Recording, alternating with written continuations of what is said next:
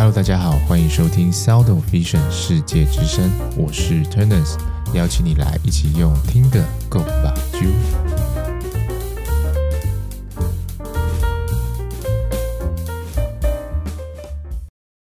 Hello，大家好，欢迎收听世界之声。最近呢，好像有很多的新生儿的出生，像我平常会听那个好味小姐的 Podcast，二女儿气泡出生了嘛，然后还有。啊、我自己的大学同学前阵子他的儿子也出生了，苏西苏西上节目了，苏西，所以呢就想说要来录一集跟这个小婴儿他的视觉发展有关的内容。好，所以呢，到底这个小婴儿他在刚出生的时候，他可以看得到哪些东西呢？让我们来了解一下吧。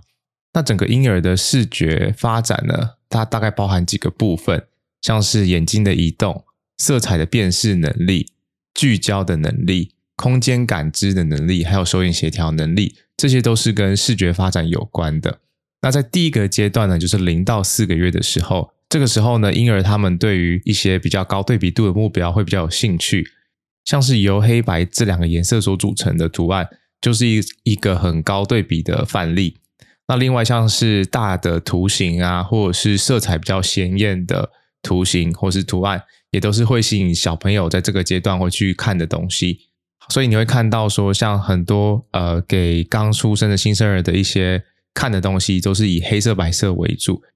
那在这个阶段呢，他们对光的这个敏感度也会非常高，因为他们的视网膜正处于一个快速发展的阶段。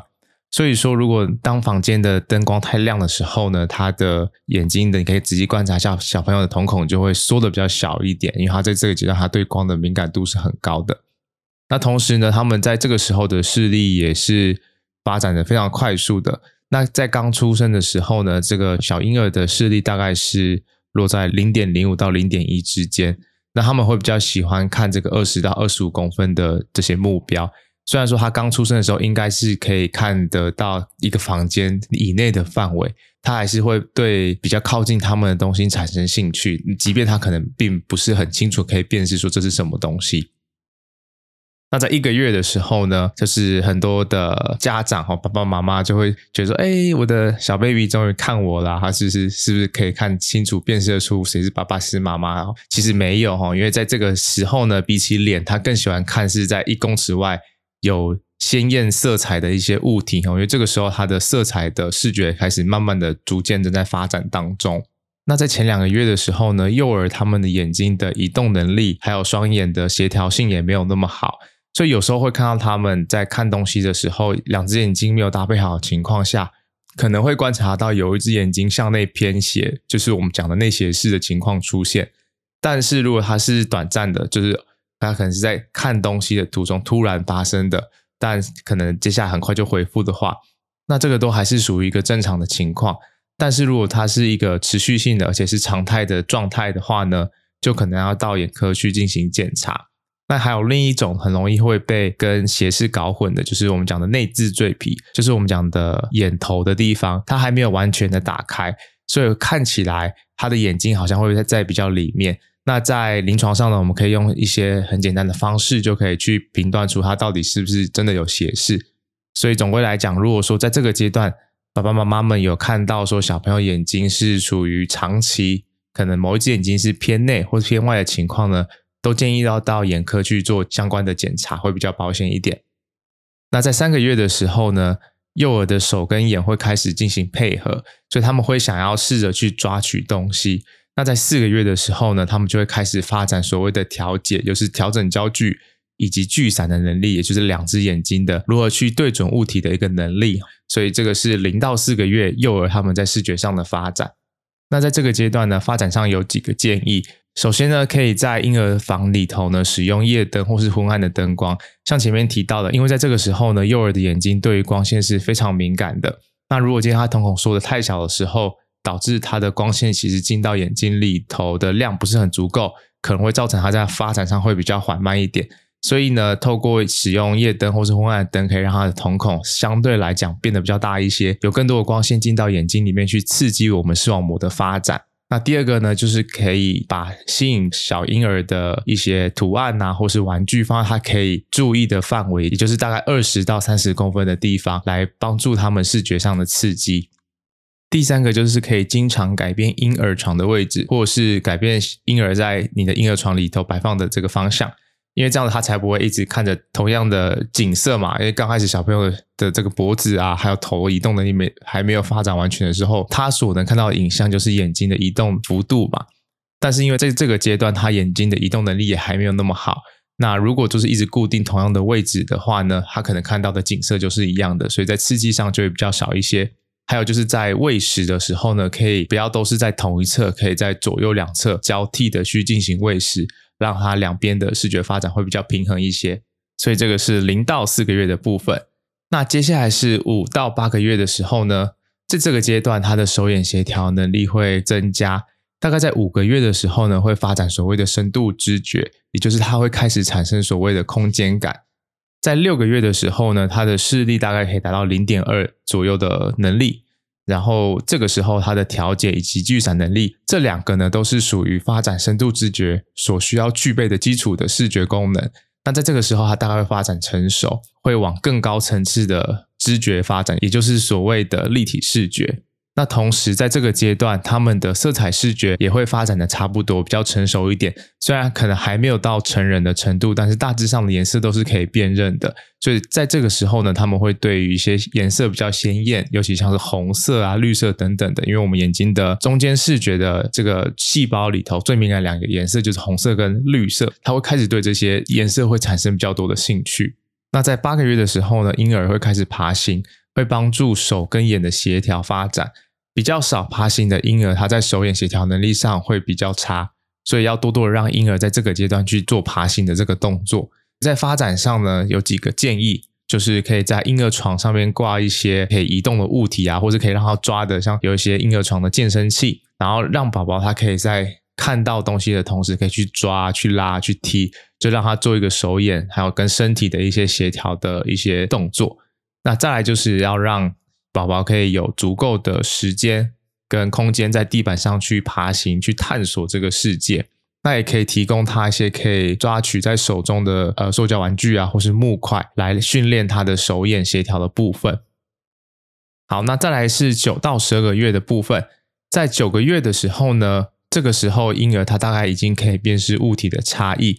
同时呢，眼睛它的颜色，就是我们讲的虹膜这个颜色也差不多固定了。那在十个月的时候呢，通常可以使用这个拇指跟食指去抓取物品，也就是说，他的手部已经开始可以做比较精细的动作，而且这个抓取物品这件事情，它其实是要搭配你的眼睛跟手一个很精密的手眼协调能力，他才得有办法去完成的一个动作。那在十二个月，也就是一岁的时候呢，这时候的视力值大概可以发展到零点三左右。那在这个阶段呢，他们其实已经具备有良好的距离感。所以代表他可能会开始乱丢东西的哈。不过如果说你发现自己家的小朋友在这个时候会可以乱丢东西的话，也代表说他在发展上是正常的。在这个阶段的发展建议呢，你可以透过这个玩具或是玩那个 Peekaboo，就是那个把脸遮起来再打开的这个捉迷藏的游戏，这样可以帮助宝宝去发展他的视觉记忆。另外呢，在这个时候呢，可能有一些小朋友他会想要去走路，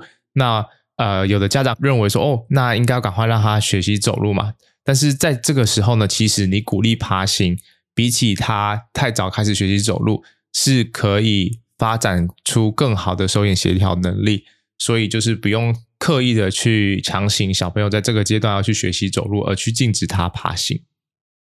那大概在两岁的时候呢，小朋友视力值就会发展到一点零，那也就是我们平常对于成人在验光之后或是矫正之后，希望他可以达到的一个视力值。那在这个时候呢，第一个他已经开始有部分的行动能力了嘛，而且他的眼睛也可以看得很清楚了，不管是在远的距离还是近的距离，所以他会很喜欢的去观察，然后去探索这个世界。所以在这个时候呢，会建议大家，呃，可以透过例如说像是滚动的球啊，来训练小朋友他眼睛的对于距离的感知的能力啊，还有追踪物体的这个视觉能力。除此之外呢，也可以使用各种形状还有大小的积木跟球来跟这个小朋友玩耍。除了可以帮助他的小肌肉的发育之外呢，也可以提高他的手眼协调的这个精细的运动能力。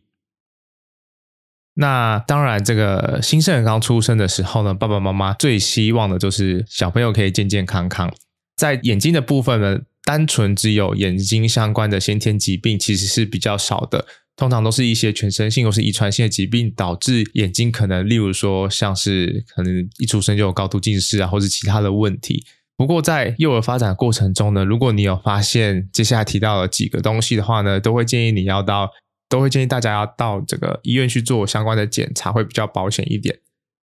首先呢，就是新生儿出生之后呢，会建议在六个月的时候进行第一次的眼睛的全面性的检查，来确保说小朋友不会有呃所谓的先天性的近视啊，或者是斜视的问题。因为像是斜视的话呢，很有可能在之后视觉发展的时候，导致小朋友会产生弱视的问题。也就是说，他在一个视觉快速发展的阶段里头，因为斜视这个因素，所以导致他没有受到足够的刺激，最终会让他的眼睛有一点像是没有被启动的感觉，所以他的视力值就会变得比较差。那因为这个弱视它是有所谓的黄金治疗期的，所以通常如果早点发现可能的原因的话呢，是可以把这个状况给逆转过来的。